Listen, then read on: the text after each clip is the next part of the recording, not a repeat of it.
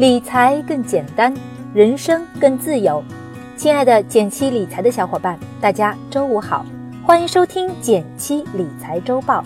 每周新闻那么多，听减七说就够了。首先来看第一条新闻，是来自二十一经济网的消息：科创板刷屏，A 股可能迎来新变局。十一月五日，从进博会上传来消息，我国政府将在上海证券交易所设立科创板，并试点注册制和科技创新中心建设，不断完善资本市场基础制度。什么是科创板呢？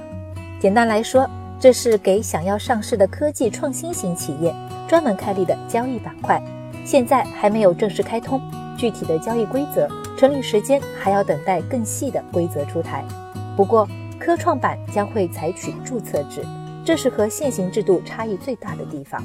现在 A 股实行的是审核制，必须满足一定条件，通过监管审核才能上市。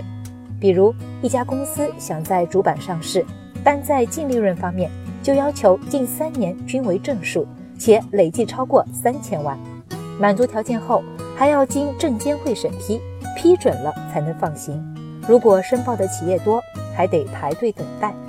目前符合要求的公司想在 A 股上市，往往也要排队一年以上，上市过程比较复杂，这显然不能满足很多新兴起的科技创新型公司的需求。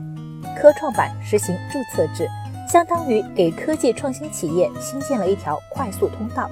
监管机构只负责检查企业有没有做好信息披露，不再是审批通过，而是直接注册上市。这一来，加快了企业上市的效率；二来，优胜劣汰的市场化竞争也会更加明显。好的企业会被大家追捧，业绩差的公司也会被逐渐淘汰。普通人怎么参与科创板的投资呢？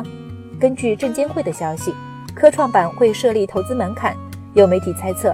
资金上的门槛可能在五十万以上。当然，如果你不符合条件，未来或许也能通过公募基金投资科创板。你想投资科创板吗？欢迎留言聊聊你的看法。第二条新闻来自智通财经网：美国的中期选举尘埃落定，你的钱包会受影响吗？北京时间十一月七日，美国中期选举各州结果陆续出炉。共和党率先获得参议院超过五十个席位，民主党率先获得众议院中两百一十八个席位，意味着美国中期选举结果落定。在具体分析之前，我们先要了解美国中期选举是什么。美国总统是每四年选举一次，而国会，国会是分为参议院和众议院两部分，则是每两年选举一次。因为国会选举会在总统任期中举行，所以被称作中期选举。美国实行的是三权分立体制，最高法院拥有司法权，总统拥有行政权，而国会则拥有立法权。按目前的选举情况看，两院分别有两党主宰，这将意味着在未来的重大立法项目上比较容易出现两党的拉锯战，特朗普可能会面临比较大的推进难度。那么，美国的中期选举结果对我们到底会有哪些影响呢？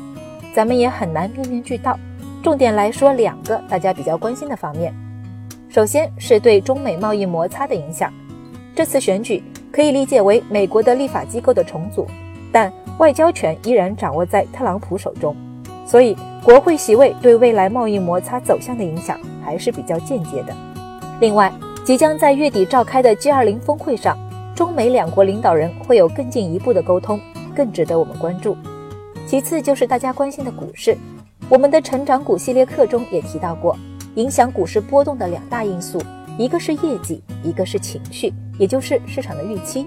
而此次的中期选举结果是在预料之内的，所以在短期内对美股的影响并不显著。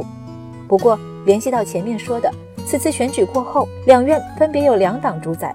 特朗普想要推进减税政策，可能会更难一些，这对美股可能是一个不利信号。因此，有不少专家预测，美股在未来下跌的可能性也变大了。而短期来看，美国中期选举对中国股市的影响也很有限。第三条新闻也是来自二十一经济网，六千多首歌从 KTV 下架，你的拿手曲目或许不能再点了。近日，中国音像著作权集体管理协会发出公告，要求 KTV 终端生产管理商和卡拉 OK 经营者在今年十月三十一日前删除或者不向消费者提供六千多部音乐电视作品。看名单会发现，这次下架的六千多首歌曲，包括了《十年》《泡沫》等很多 KTV 热度比较高的曲目，另外大部分都是一些粤语歌。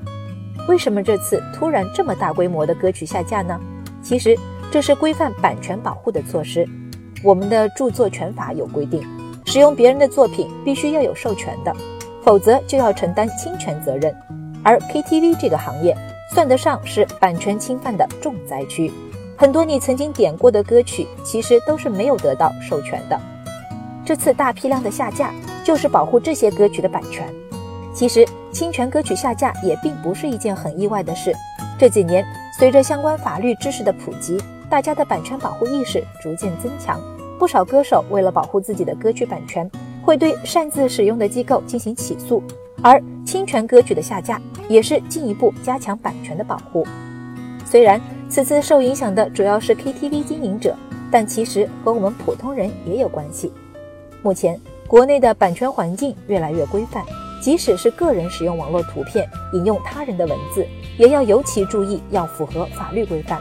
我就知道有个人公众号运营者因为随意使用网上的图片，被版权方索赔几十万的例子。日常生活中，大家也要提高自己的版权意识，避免因为无意识的侵权而触犯法律。最后是一句话新闻时间，皇上你也该知道一下。来自第一财经的消息，首届进博会开幕式上提到，预计未来十五年，中国需要引进超过三十万亿美元和十万亿美元的进口商品和服务。这意味着会有越来越多国家和品牌通过中国跨境电商受益。来自证券日报的消息，全国二十九个重点城市中，十月份商品住宅供应量为两千零二十八万平方米，环比下降百分之四十三。成交量为两千三百零二平方米，环比下降百分之六。总的来看，本月整体成交表现不及二零一八年月均。来自券商中国的消息，十一月五日，民政部发布《慈善组织保值增值投资活动管理暂行办法》，慈善组织在满足一定要求后，可以开展三类投资活动，即可以购买资管产品、进行股权投资或者委托机构投资。感谢大家收听今天的减七理财周报，一同感知正在发生的变化，提高经济敏感度。更多投资新闻解读及理财科普，欢迎关注我们的公众号“减七独裁”，简单的减，汉字的七，我在那里等你。